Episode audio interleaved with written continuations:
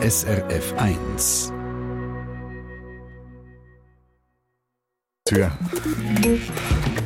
SRF 1 Ratgeber fit und gesund.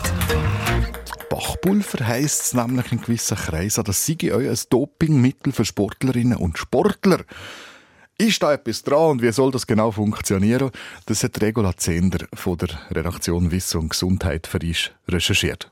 Bachpulver als Dopingmittel sei nichts Neues, sagt Joel Flück, Präsidentin und Geschäftsführerin von der Schweizerischen Gesellschaft für Sporternährung, der Swiss Sports Nutrition Society.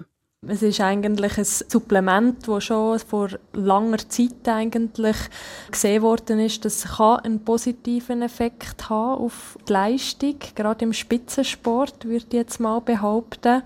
Und ist eigentlich so auch schon längere Zeit in der Anwendung. Aber es ist klar nicht eine Substanz, die auf der Dopingliste ist und geht so auch nicht in die Kategorie als Dopingmittel. Also, kein Dopingmittel. Aber trotzdem kann es die Leistung steigern. Bachpulver wirkt via Blut gegen die Übersäuerung der Muskeln bei grosser Anstrengung wie ein Puffer. Und mehr Puffer bedeutet mehr Leistung. Das klingt super. Jetzt aber die schlechte Nachricht.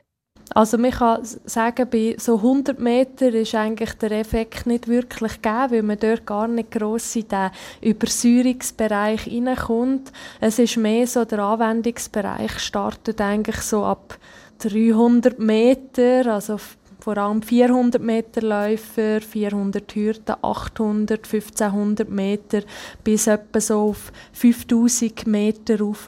Also von der Distanz her, wo man eigentlich Effekte hat. Das entspricht einer sportlichen Leistung von einer bis 15 Minuten.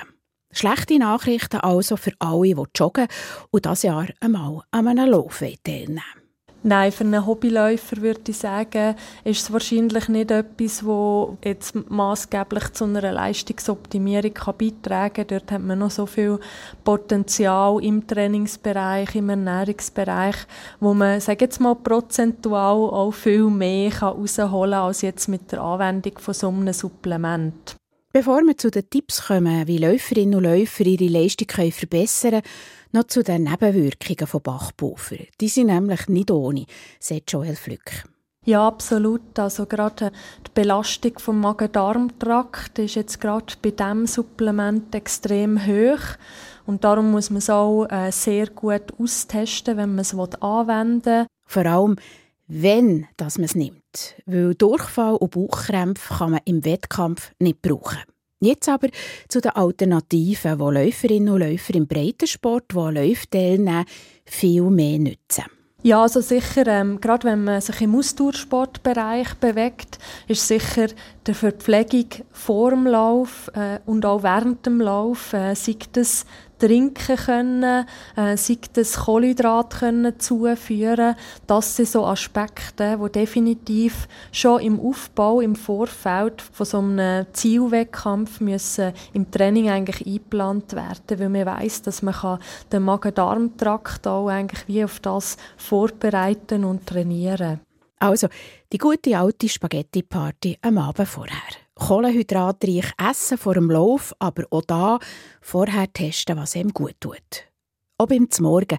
Schliesslich braucht man dann auch die Kohlenhydrate, die ihm Schub geben. Darum ist das Müsli vielleicht nicht ganz das Richtige. Aber Reis oder Teigwaren, vielleicht mit ein bisschen Poulet. Und natürlich viel trinken, vor dem Lauf und während.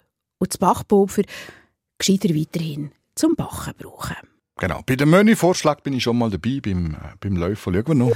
SRF 1 Ratgeber fit und gesund. Eine Sendung von SRF 1. Mehr Informationen und Podcasts auf srf1.ch.